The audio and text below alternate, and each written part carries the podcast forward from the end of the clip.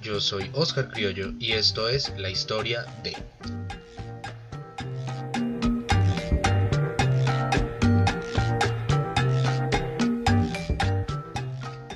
En el episodio anterior hablamos de Uruguay 1930, el primero de todos los mundiales en el cual la selección uruguaya salió campeona de este mundial y la selección argentina quedó subcampeona. Y también hablamos de la historia de Luis Monti, el argentino, el mejor jugador de esa selección argentina, que en el último partido es amenazado para que no gane ese partido. Las amenazas las recibe de parte de agentes de Benito Mussolini, porque Benito Mussolini necesitaba que Luis Monti fuera a jugar a la selección italiana, porque necesitaba ganar el Mundial de Italia 1934 para ratificar su poderío y un montón de teorías de superioridad racial que tenía él. Entonces, como habíamos quedado en el episodio pasado, hoy vamos a hablar de Italia 1934, pero también vamos a hablar de Berlín 1936, de los Juegos Olímpicos de Berlín 1936, porque aunque son competencias diferentes y fueron en diferentes años, tienen mucho, mucho que ver. Hoy vamos a hablar del deporte usado como propaganda política.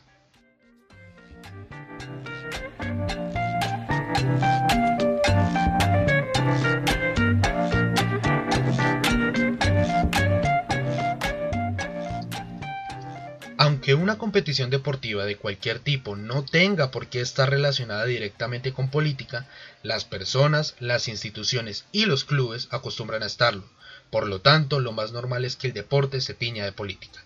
Esto lo dice Xavier Medina, un doctor en antropología social de España. Y es que es así, el deporte en sí mismo debería ser deporte y ya no tendría por qué estar manchado o marcado por temas de tinte político, social, económico, etcétera, etcétera, etcétera. Pero el deporte a lo largo de su historia ha estado marcado justamente por estas cosas. Y es que lo vimos nada más en el episodio pasado, Uruguay 1930, y lo primero que hicieron en ese primer mundial fue amenazar a los jugadores argentinos para que no ganaran ese mundial porque la Italia fascista necesitaba a Luis Monti en su selección. Y lo hemos visto en muchos, muchos aspectos e incluso lo vemos hoy en día. Tenemos el ejemplo de la Old Firm, el clásico por excelencia de Escocia, en el que juegan Celtic y Rangers y se dividen entre unionistas y, e independentistas entre católicos y protestantes. Lo vemos en Italia con la Lazio y la Roma, los dos equipos de la capital de Italia y la Lazio siempre ha estado asociada al partido fascista italiano, de hecho era el equipo preferido de Benito Mussolini y ahorita les voy a contar una anécdota de uno de los jugadores que jugó en esta Italia campeona de 1934 y la Lazio siempre saca pancartas eh, alusivas a su ideología y le dice a la Roma que es un equipo de negros y judíos y un montón de cosas absurdas que nada tienen que ver. Hemos visto como en Barcelona, el Fútbol Club Barcelona ha estado muy asociado a todo este tema independentista. Gerard Piqué, uno de sus jugadores, es supremamente independentista. Pep Guardiola eh, también supremamente independentista y han hablado al respecto. Lo podemos ver en el País Vasco como el Athletic de Bilbao solo contrata jugadores exclusivamente vascos y eso tiene que ver mucho con un tema político. Y así hemos visto cómo el deporte se ha usado para un tema político increíble y lo vemos en este Mundial de Italia 34 y lo vamos a ver en los Juegos Olímpicos de Berlín 1936 porque el deporte es supremamente necesario para todos estos gobiernos autoritarios pero también para los que se hacen pasar por democráticos. Acá en Colombia tuvimos el ejemplo perfecto. La Liga de Fútbol Profesional de 1948 se creó a raíz de la, del asesinato de Jorge Eliezer Gaitano. Lo asesinan, Colombia está vuelta a nada y lo primero que dicen es tenemos que acelerar el proceso de crear la liga porque necesitamos distraer a esta gente.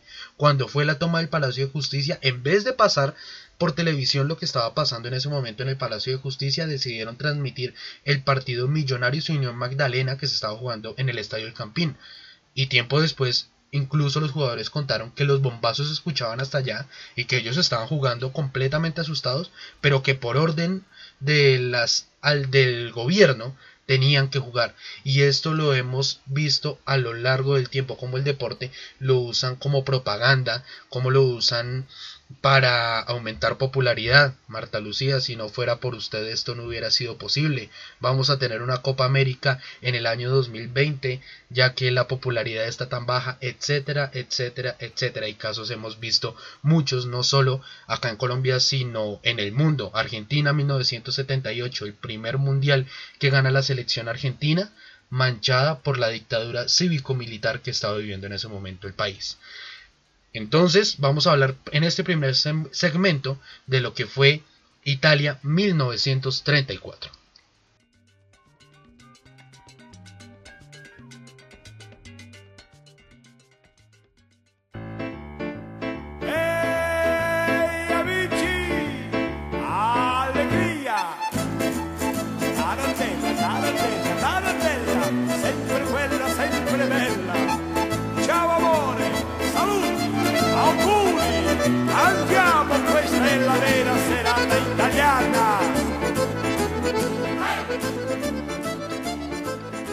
La década del 30 en Europa se empiezan a levantar una serie de movimientos totalitarios, autoritarios, dictatoriales y de pronto los más conocidos son la Italia fascista, la Alemania nazi y la España franquista.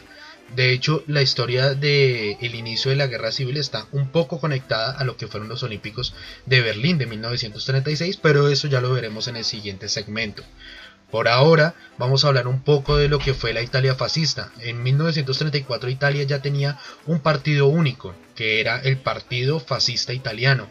Era una Italia que tenía un líder, que era Benito Mussolini, y era un hombre que sabía que debía usar la propaganda y sabía que debía usar los medios de comunicación, sabía que tenía que tener todo lo que fuera posible para tener más adeptos en un gobierno que era totalmente represivo, violento, era racista, era, era todo lo que mostraba un gobierno totalitario en la época y también lo que sería hoy en día. Porque es que el, el fascismo es un movimiento que no buscaba una lucha de clases, sino buscaba una lucha, una lucha de nación eh, era un tema nacionalista, el enemigo no era interno, sino que el enemigo era externo, eran los demás y buscaba un tema de supremacía. Y claro, Benito Mussolini sabía que una de las formas de mostrar esa supuesta supremacía era ganando el Mundial de 1934, porque él mismo lo decía, este era un tema de vida o muerte, o sea, era ganar o ganar, no había espacio para las equivocaciones. De hecho, en 1929, cuando ya saben que van a organizar el, Mundial de 1934, él habla con el general Bacharo, que era el presidente del Comité Olímpico Italiano, y con Vittorio Pozzo, que fue el técnico de Italia en 1934 y en el Mundial de 1938. Ambos mundiales los gana Italia. Y les dice básicamente que es la copa o la muerte, que él no sabe cómo, pero tienen que ganar esa copa.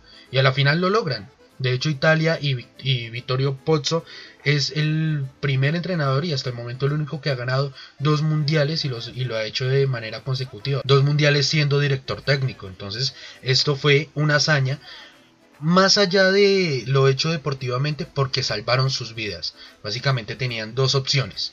Una era que si perdían era la cárcel e incluso el fusilamiento. Y la otra, en palabras del mismo Luis Monti, el, argentino eh, que había jugado para la selección argentina y que ahora estaba para la selección italiana, decía, ese día nos anunciaron que por decisión del Duce podíamos pedir lo que se nos ocurriera si ganábamos esa final.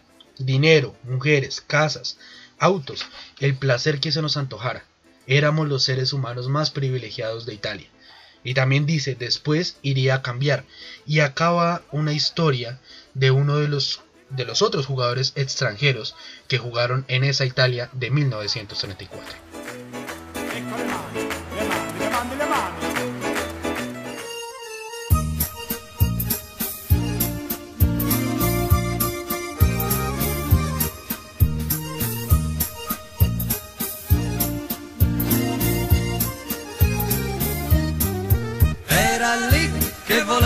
Volare, l'uccellino della. Era che voleva volare. Ora vecchio e più non vola. Resulta que en 1934 Italia no solo jugó con Luis Monti como jugador nacionalizado, sino que también estaban junto con él el Mumo Orsi, De María y Guaita. Y en Guaita es donde me quiero detener porque era un jugador muy muy bueno. De hecho fue el que hizo el gol en la semifinal frente en la, en la semifinal frente a Austria. Hizo el gol al minuto 19 y fue el gol que le dio el paso a Italia a la final.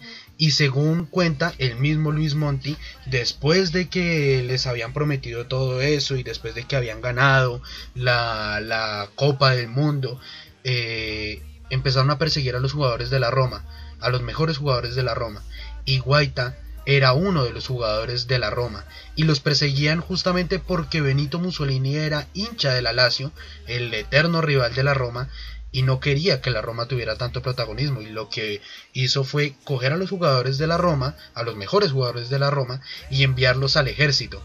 Al, a Guaita lo quería enviar a que estuviera en la guerra de Abisinia, lo que fue la guerra italo-etíope, la guerra en la que Italia decidió invadir Etiopía. Y entonces lo que hace Guaita es simplemente huir de Italia, pasa por Francia, vuelve a Argentina y si no estoy mal termina jugando en Estudiantes de La Plata. El caso, y, como lo cuenta Luis Monti, es que ellos no se esperaban que después de haber jugado para Italia y después de haberles dado la gloria, tuvieran que terminar siendo perseguidos algunos jugadores como fue el caso de Guaita. Y esto habla mucho de lo que era la represión de esta Italia fascista, en la que usaban el deporte como propaganda, porque era simplemente para eso. El estadio de Roma pasó a llamarse el estadio del Partido Nacional Fascista, es decir, todo lo que fuera deporte tenía que estar asociado con el, con el partido fascista porque esto lo que les lo que hacía era darles renombre y darles más importancia. De hecho el hecho de ganar el mundial de 1934 y de 1938 despertaba un espíritu nacionalista porque los deportes cuando se juegan así en conjunto eh, por países tienden a despertar ese sentimiento de que este país es el mejor de que entonces nosotros somos superiores a los demás países etcétera etcétera etcétera y esto lo sabía muy bien Benito Mussolini el Mundial de 1934 pasó a la historia no solo por que Italia haya quedado campeona, sino porque el partido fascista italiano fue el que quedó campeón en este mundial. Fue un mundial que de todas formas fue muy visto, aproximadamente 20, 23 mil personas iban a los estadios a cada uno de los partidos, pero dejó muchas marcas, como por ejemplo el partido de cuartos de final entre Italia y España, en el que en el en el primer partido que se jugó quedaron eh, en, un empate de 1 a 1 y tuvieron que jugar un partido de desempate y para el partido de desempate el árbitro era el señor René Merced de Suiza y Bacharo, el presidente del comité olímpico de italiano, le dijo, señor Merced, Italia cuenta con usted. Y él entendía a qué se refería. A la final ese partido lo termina ganando Italia 1 a 0 y elimina a España en un partido envuelto de polémicas, faltas que no se pitaron, eh, faltas que se dejaron pasar por ahí, como si nada hubiera pasado. Porque Merced sabía que en ese partido también se estaba jugando su vida.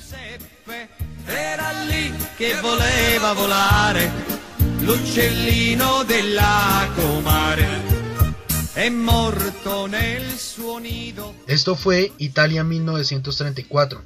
Italia termina siendo campeona de este mundial y con un equipo que de todas formas era un buen equipo, era un muy buen equipo, pero que quedará para la historia que fue la Copa de la Italia fascista. Italia gana 2 a 1 el partido de la final contra Checoslovaquia y después ganaría también el Mundial de 1938 y en una semifinal que también es muy recordada porque Brasil no quiso llevar a Leonidas que era el goleador del mundial, de hecho termina siendo el goleador del mundial y era el goleador de ese equipo y Brasil no lo lleva al partido semifinal contra Italia porque dice que lo está guardando para una final, para la final del mundo.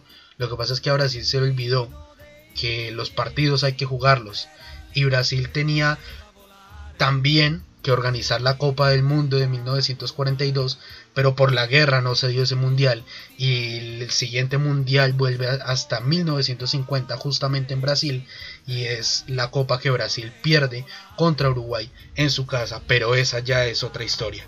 Acá nos centramos simplemente en que Italia gana los mundiales de 1934 y 1938 y en palabra de los jugadores dicen que están felices de no haber sabido si a la final la amenaza de la cárcel y el fusilamiento y todo esto era verdad o era simplemente una amenaza del gobierno italiano.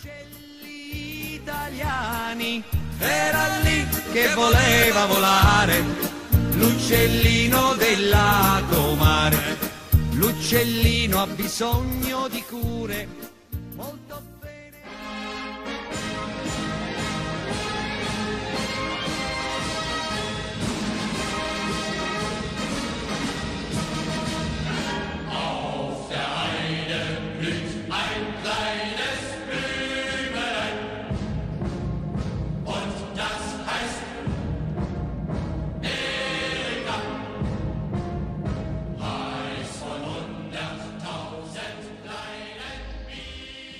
Berlín 1936. Ya estaba la Alemania nazi en el poder.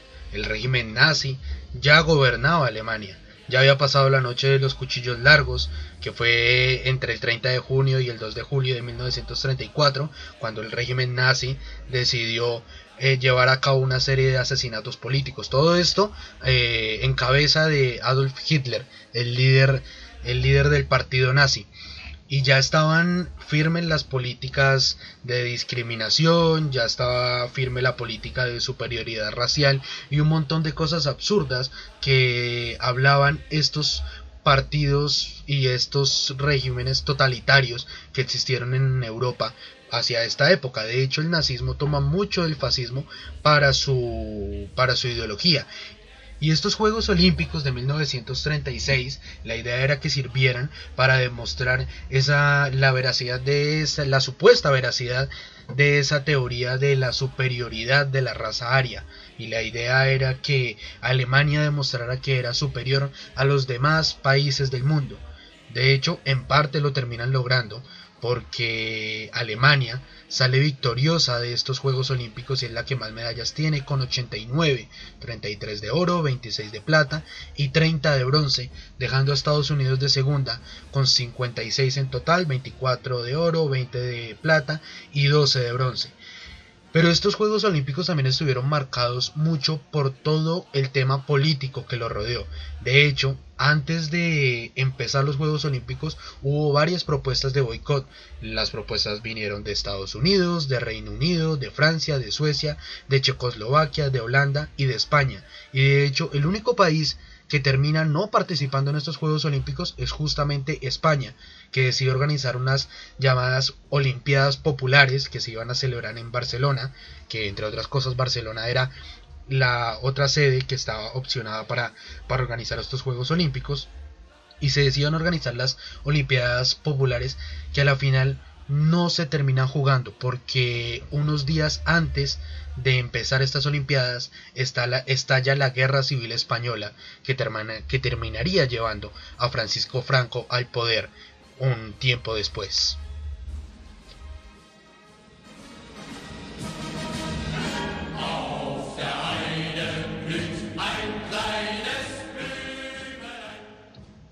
Para estos Juegos Olímpicos, Alemania intentó mostrar una cara más amable de lo que realmente era. De hecho, meses previos, eh, desde hacía meses previos empezaron a cambiar algunas cosas y, días antes de la inauguración de los Juegos Olímpicos, entonces lo que hicieron fue quitar de muchos locales y de muchos eh, sitios en los que tenían letreros que decían los judíos no son deseados, eh, prohibidos los perros y los judíos y un montón de políticas absurdas que tenía esta Alemania nazi fueron quitadas para que la gente sintiera que en realidad en Alemania no había represión, sino que era un país totalmente normal, igual que los Pero cuando terminó, cuando terminaron estos Juegos Olímpicos, empezó la persecución contra los judíos. De hecho, dos años después es cuando se da la noche de los cristales rotos y un montón de cosas sucedieron. Pero mientras estaban pasando los Juegos Olímpicos, era como si en Alemania no estuviera pasando nada. En la, en la ceremonia de apertura se tocó el himno eh, alemán, también se tocó el himno nazi, estuvo ahí presente Hitler, él estuvo presente en la mayoría de competencias, pero estos Juegos Olímpicos también estuvieron manchados de muchas, muchas polémicas, como la exclusión de la atleta alemana de origen judío Gretel Bergmann, que de hecho tenía el récord nacional o lo había igualado el récord nacional de, salto de, altura, pero fue excluida simplemente por ser, por tener orígenes judíos. Eh, también hubo otra historia de cuando Austria perdió en su partido de fútbol, de la competencia de fútbol de los Juegos Olímpicos, perdió contra Perú 4 a 2 y Adolf Hitler, que entre otras cosas había nacido justamente, eh, justamente en Austria, presionó a los organizadores del evento para que ese partido fuera anulado y lo repitieran o jugaran como una especie de partido de desempate. Los peruanos dijeron, no hermano, no vamos a jugar un partido de desempate porque nosotros ya ganamos. Y como no le quisieron aceptar eso, entonces Perú decidió retirar su participación de los Juegos Olímpicos y Colombia se sumó a ese, a ese retiro. Eh, Colombia decidió no seguir participando en estos Juegos Olímpicos justamente por la decisión del Comité Olímpico Internacional de darle a la final la victoria a Austria porque al régimen nazi no le había gustado que los peruanos hubieran ganado.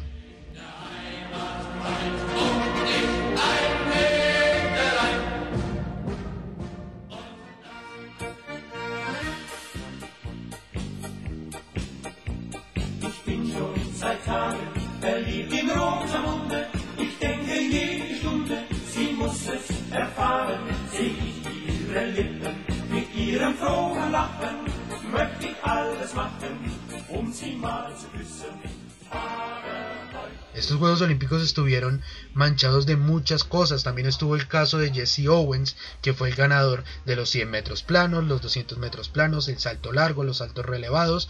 Gana, claramente no hace el, el saludo nazi.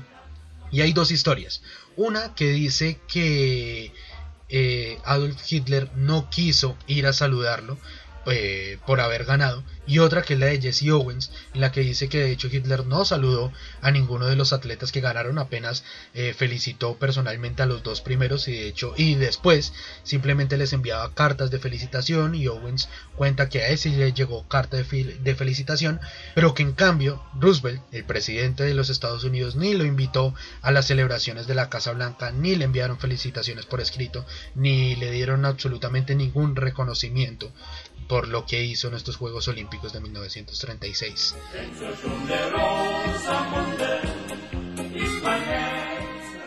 Alemania a la final terminaría llevándose, como ya lo dijimos, la mayor cantidad de medallas en estos Juegos Olímpicos de 1936, terminaría siendo la la vencedora. Estos Juegos Olímpicos tuvieron una cobertura mediática increíble, hubo más de 3.000 transmisiones radiofónicas para más de 50 países, eh, nada más en los Estados Unidos, más de 100 estaciones de radio transmitieron todo lo que estaba pasando en Berlín. Esto fue supremamente cubierto porque la Alemania nazi sabía que necesitaba de esta propaganda para poder fortalecer todo lo que estaba diciendo.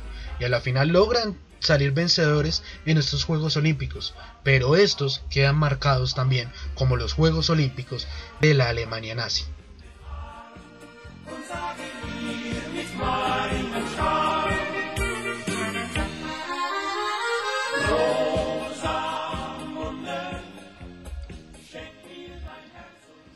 Entonces, como podemos ver, la política y el deporte siempre han estado mezclados. Es una cosa increíble. Los políticos han usado el deporte para hacer de las suyas durante toda la historia de la humanidad y lo hemos visto en muchas, muchas situaciones.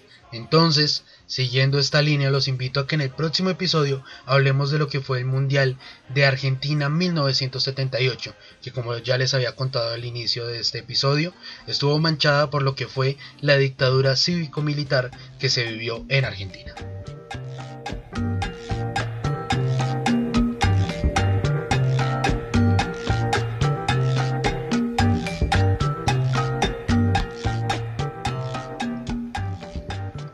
Muchas gracias a todos los que le dieron play a este episodio y a todos los que se toman el tiempo de escuchar este podcast. Si les gustó, por favor compártanlo con sus amigos, con sus familiares, con sus conocidos, para que esto pueda seguir creciendo y se puedan hacer muchos, muchos más episodios durante mucho más tiempo. Yo soy Oscar Criollo y esto fue la historia de...